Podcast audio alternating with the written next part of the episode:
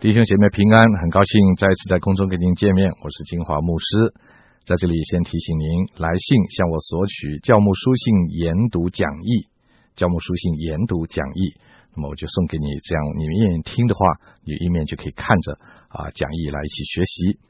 前面我们三课已经讲过了教牧书信的导论，那么今天是第四课，我们就从提摩太前书的第一章开始讲起。首先，我们就给他一个章题，他的名字就是教会的信仰。我们知道，给一章圣经一个章题并不是一定要的，但是为了让我们帮助我们能够更多的明白圣经呢，我们在研读圣经的时候呢，就会给每一章有一个章题。那么同时呢，我也会告诉你这一章的主旨。那么刚才我说到章题是教会的信仰，那么这一章的主旨呢，就是针对异端。强调神恩惠福音是信仰的中心，并且说明基督的位格。针对异端，强调神恩惠福音是信仰的中心，并且说明基督的位格。那么主旨就是包括整段的啊这一章的经文所说的内容了。那么我们就一段一段的来思想它其中的话语。首先我们要看的就是这一章圣经的引言，很明显的。这张圣经的引言就是从第一节到第二节。我们以前说过了，就是书信的格式，在当时呢，一开始的时候是说到一个写信的人和收信的人和问安的话。那么，所以呢，我们就先看这段圣经里面写信的人是谁。第一节说到，奉我们救主神和我们的盼望基督耶稣之命，做基督耶稣使徒的保罗。那很清楚，这里讲到是保罗是写信的人。那保罗他每一次讲到他自己的时候，都会解释一下他是谁。他说到，他说我是奉我们救主神和我们的盼望基督耶稣之命做基督耶稣使徒的。那么这里就讲到他使徒职分的来源，在保罗的书信里边有很多地方，他都自称是使徒。他说到我是。神拣选的使徒，我是神呼召的使徒，或者是等等。但是在这里呢，很特别一件事情，就是在其他保罗书信所没有提到的。他说我是奉基督耶稣之命和奉神之命做使徒的。这个命令啊是很特别，因为这个命令啊是一种强制性的。不像以前所说的，我是奉神旨意，那个旨意有时候就是说神的意愿，神他喜欢这样拣选我，这样子的话就是说，一个被拣选的人他不一定要接受啊神的拣选。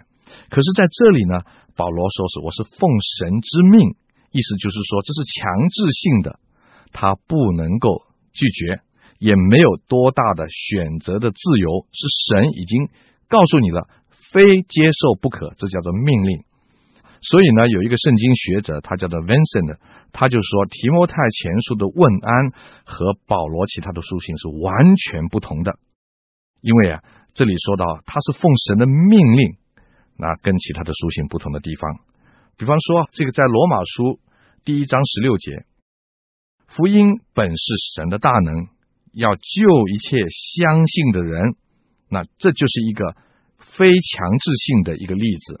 啊，就是讲到神的福音啊，是一个大能，要救那些相信的人。那这是一个不能改变的救恩的事实。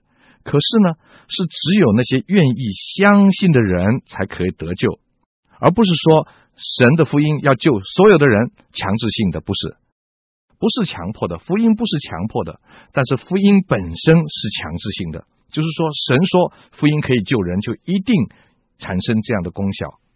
我们比较一下保罗他对自己使徒使命的神圣和急迫感，我们就可以知道，当他对哥林多人说他传福音是不得已的，这是在哥林多前书第九章十六节说的话。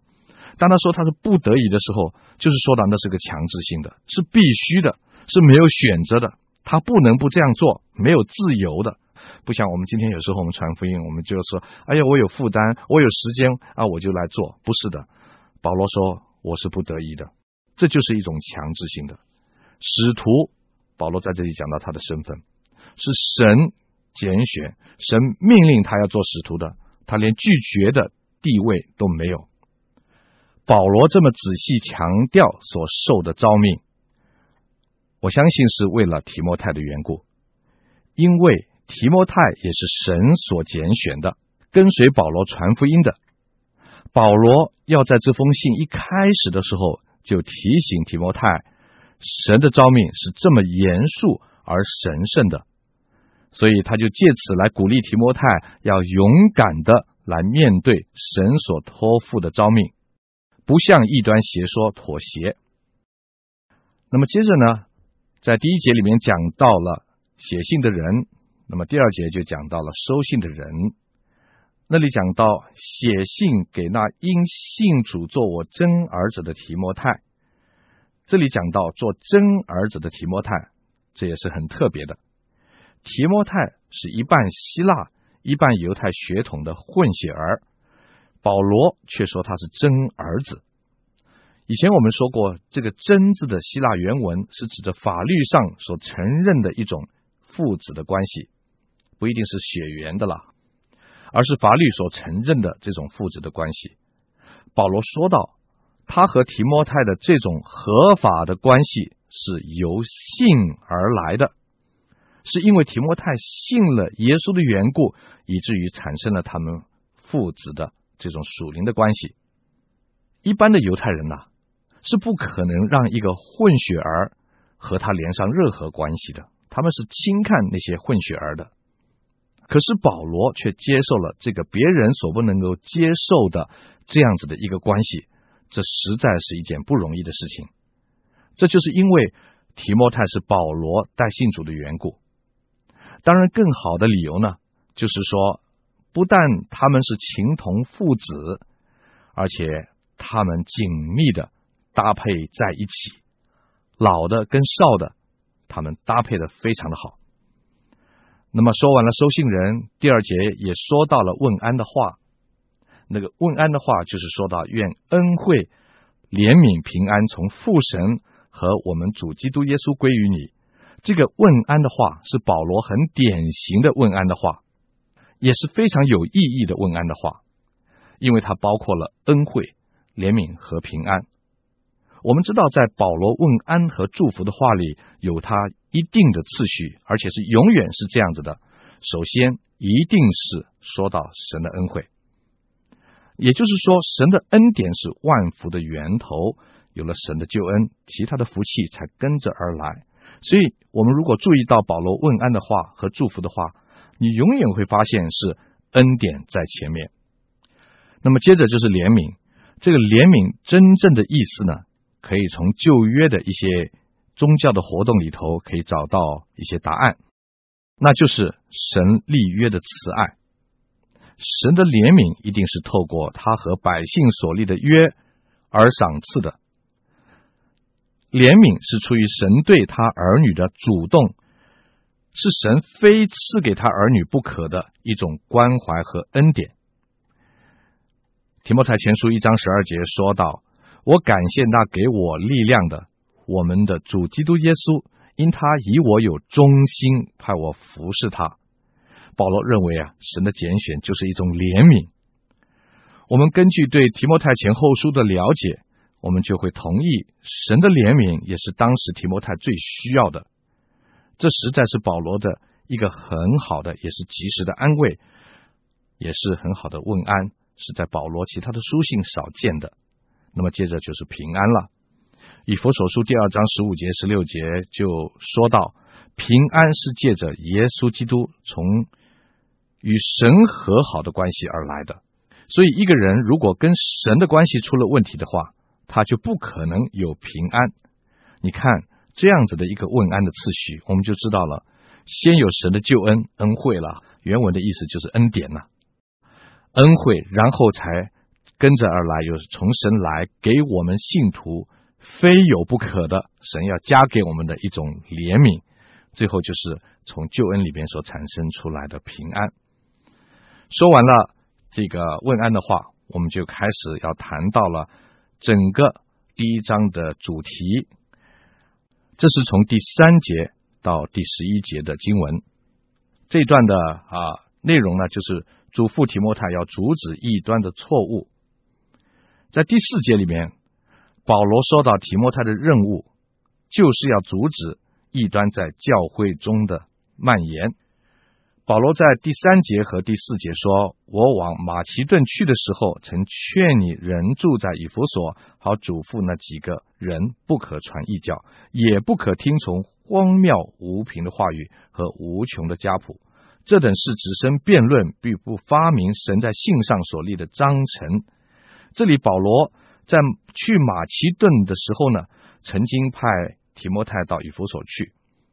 保罗写这封信的时候，提摩太已经在以弗所了，所以保罗就告诉他，他要做什么。那在这段圣经里面提到的异教呢，在希腊的原文的意思，并不是指到那其他的宗教啊，而是指的不同的教义啊，不同的教导。那么这样子很明显就是一种在教会里的异端了。那我们说到这里的时候呢，那。我们就要先谈一谈，就是我们怎么来判断一个人他的教义是跟我们不一样的？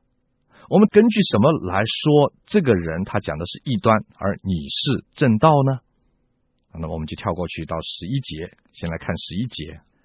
这是照着可称颂之神交托我荣耀福音说的。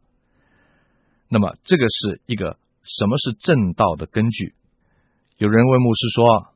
你老是说别人是异端，你是根据什么标准来判断别人的呢？保罗心里一定当时也是有一个标准作为根据的，不然提摩太又是根据什么去阻止别人呢？那么十一节就是那个判断的根据，这是照着可称颂之神交托我荣耀福音说的。保罗说的判断异端的根据有两样，第一个就是这教训。是不是神所交托的？我们看看那个人讲的道是不是从神来的？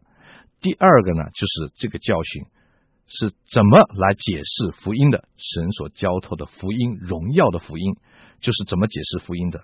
那些错误的道理，那些欺骗人的异端呢？最重要的错误，第一个就是他的教导里面乱解福音，偏离了神真正的救人的福音。那么第二个呢，就是他们绝对不是从神所托付的道来的，啊，这是判断异端的一个根据，不同教义的根据。那保罗在这里说到，我嘱咐你要去阻止他们。那个嘱咐是什么意思呢？在原文更直接的意思就是我命令你。可见呢，神的仆人有权柄，也由义务来根据真理去命令阻止人传讲不同的教训。我们传道人啊，不可以妄自菲薄，小看了自己的权柄了。神托付给我们最严肃也是最重要的工作，就是去教导真理，而且要保护真理。任何人如果在教会里头，在这方面出了错的时候，保罗说你要吩咐他，你要命令他。那么，而且呢，保罗说那几个人，那可见呢是什么呢？少数的人。如果这些少数的人呢，不立刻加以阻止的话，你就常常会搞得教会大乱。我们有时候为了姑息啊，有时为了情面，有时为了息事宁人呢，我们不敢明明看见别人在真理上错误、做错的时候、说错的时候，那么我们就立刻去纠正他或者阻止他。那么这样子时间久了以后呢，信徒就搞不清楚什么是真，什么是假，整个教会的信仰就混乱了。所以你看到没有？福音本身就是神已经赋予给每一个信徒的一个使命。什么是福音所赋予的使命呢？这个使命就是我们要去保护福音，而去排斥异端。因为福音唯有福音是救人的道理，离开了救人的道理的话，没有一样人的教导可以叫人得救。讲完了十一节，我们就跳回来，就看第三节、第四节。刚才我们根据十一节所说的两个原则呢，就是说的那教导是不是从神来的，还有这个教导是不是出于和基督的福音相吻合的，根据这两点来分析一下。那么说到以弗所教会所滋生的异端，到底是怎么个不同法？为什么需要禁止？第一个呢，在第三节就说到他们是一种荒谬无凭的话语，是无穷的家谱。所谓荒谬，在希腊的原文就是说到神话、传说的意思，也就是根本就没有根据的猜测。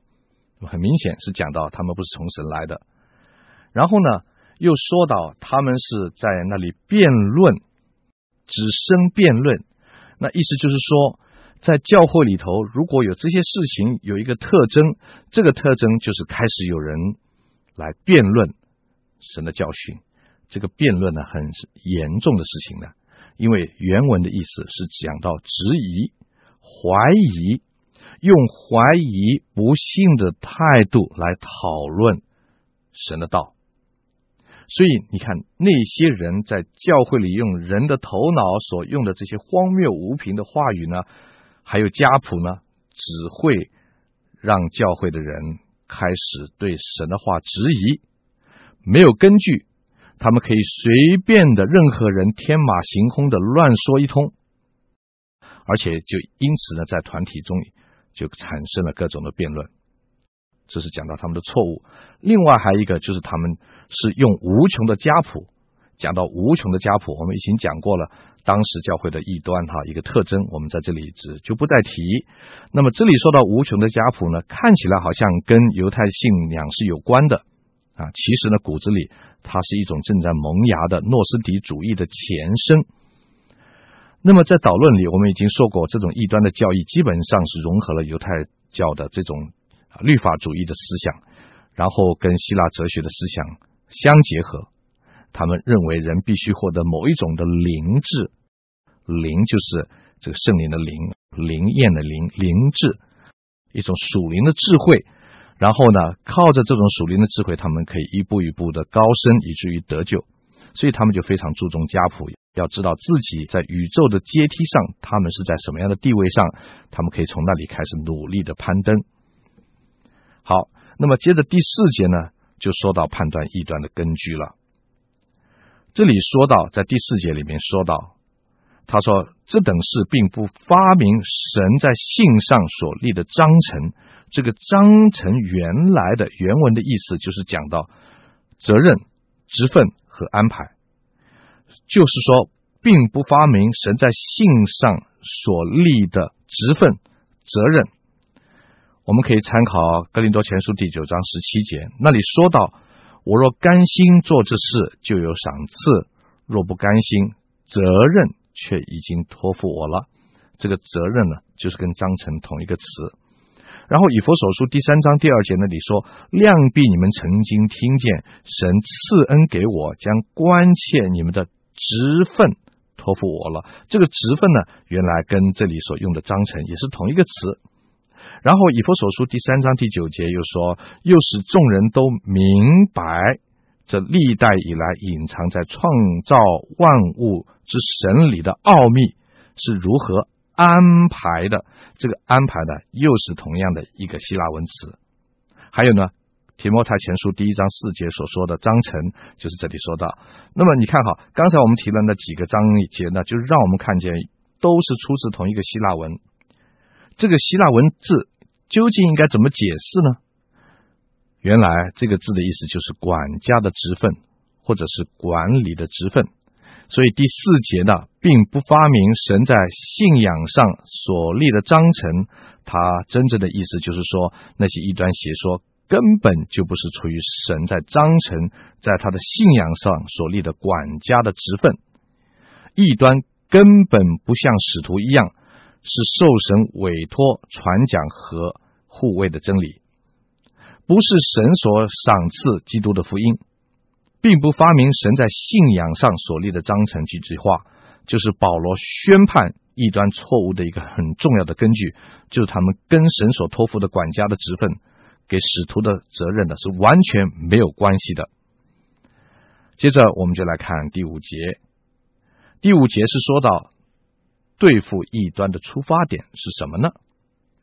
这里说到，但命令的总归就是爱，这爱是从清洁的心和无愧的良心、无伪的信心生出来的。那么对付异端出发点呢，就是爱字。这里说到，教会无论对什么样的人，甚至那些搅扰教会、宣传异端的分子，保罗对提摩太终极的命令，就是要透过内心的良知和信心来彰显神的爱。爱字，当然我们知道这个希腊文字就是 agape，就是神的爱。爱在那个爱的后面加上了清洁，加上了无愧，加上了无伪。那么清洁的心，当然就是跟天然的救我是不同的呢。那良知呢？良知就是讲到信徒的对神的一个认识。我们来参考一下罗马书第十四章二十二节、二十三节，就知道了。你有信心，就当在神面前守着；人在自己以为可行的事上能不自责，就有福了。若有疑心而吃的，就必有罪，因为他吃不是出于信心，凡不出于信心的，都是有罪。这里就很清洁讲到一个人的清洁的心，是让他不觉有罪，不算为罪的一个很重要的一个原因。那是讲到一个信徒的。这个从神来的一个良知了。那么以弗所书第四章十八节呢，又告诉我们，那里说到呢，他们心地昏昧，与神所赐的生命隔绝了，都是因为自己无知，心里刚硬。这里讲到这个心地昏昧，就是讲到一个人的良心、心窍的功能坏了。所以这里讲到呢，就讲到一个良知哈，跟一个不信的人的良知是何等的不同。信徒的良知是从清洁的信心出来的，而不信神的人呢，他们的良知已经败坏了，所以呢，他们就失去了神的祝福和离开了神的道。还有无伪的信心，无知骄傲的领袖，他们用虚浮的话去诓哄别人，而神呢，信徒对神呢，却是用神的话语来坚固自己，刚好是不一样的。所以这里讲到无伪的信心，就是讲到不是虚假的，是真正的对神话语的那个依靠。那么总的意思呢，就是说我们要用神所赐的爱，用一个严肃的态度，完全的从内心里去对待和我们不一样的人。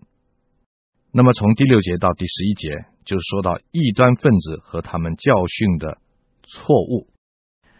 第六节、第七节说到，有人偏离这些，反去讲虚浮的话，想要做教法师，却不明白自己所讲的、所论定的。